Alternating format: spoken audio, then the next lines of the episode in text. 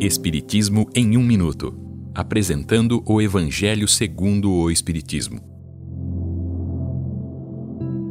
Capítulo 5. Bem-aventurados os aflitos. A verdadeira infelicidade. Esta é uma livre interpretação do texto de Delphine de Girardin de 1861.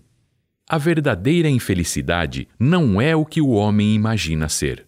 Vemos a infelicidade na miséria, nas lágrimas, em um enterro, naquele que se veste com trapos, na dor, situações que normalmente são chamadas de desgraça.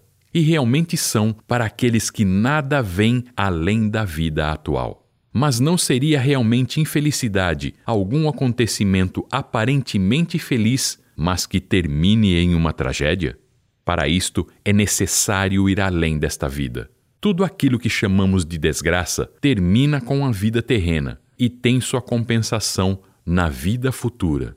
Portanto, é necessário fugir de tudo aquilo que cala a consciência e confunde sobre o futuro, deixando a alma doente pela indiferença, pelo orgulho e pelo egoísmo. O Espiritismo restabelecerá o real sentido da verdade.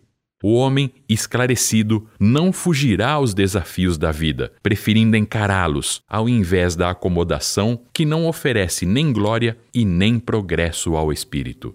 Aquele que tem fé segue adiante no campo do trabalho.